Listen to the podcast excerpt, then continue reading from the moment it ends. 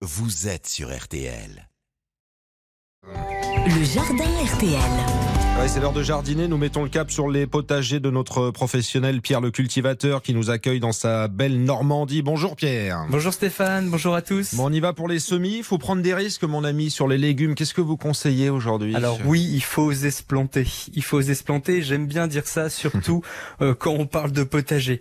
Alors aujourd'hui, on va parler d'un légume très simple quand on débute le potager. J'en avais parlé lors d'une chronique en février, mais on va en reparler aujourd'hui un peu plus en détail. Il s'agit du radis. Alors on parle du radis aujourd'hui parce que c'est la bonne période, hein. on est en mars et on va pouvoir commencer ce semis en pleine terre qui se fait très facilement. Alors je sais que beaucoup de jardiniers arrêtent de cultiver ce fameux légume parce qu'ils le trouvent un peu trop piquant à leur goût, mais il y a quand même quelques astuces à avoir pour avoir des récoltes toute l'année, enfin en tout cas sur le printemps et en automne pour pouvoir savourer quand même ce délicieux légume. C'est une récolte qui intervient rapidement d'ailleurs. Hein c'est une récolte qui intervient très rapidement au bout de 30 jours. Donc c'est pour ça que c'est un légume assez simple, c'est qu'il se sème assez facilement et en plus on voit rapidement si les graines lèvent puisqu'elles vont lever au bout de 3-4 jours et on va pouvoir récolter les radis au bout de 30 jours. Donc si ça fonctionne pas, au bout de 30 jours, on peut recommencer notre semis. Bon, qu'est-ce qu'on peut faire pour pas se planter Les petites astuces?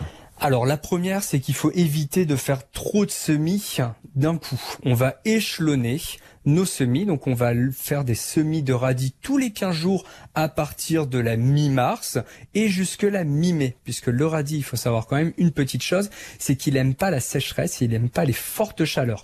Donc si on habite dans le sud de la France, on n'hésite pas à cultiver le radis à la mi-ombre. On fait des semis tous les 15 jours et donc on fait des semis à la volée ou dans des sillons, si on aime bien avoir un potager droit avec de belles lignes. Donc on réalise des sillons avec une binette ou avec notre main de 2 cm de profondeur.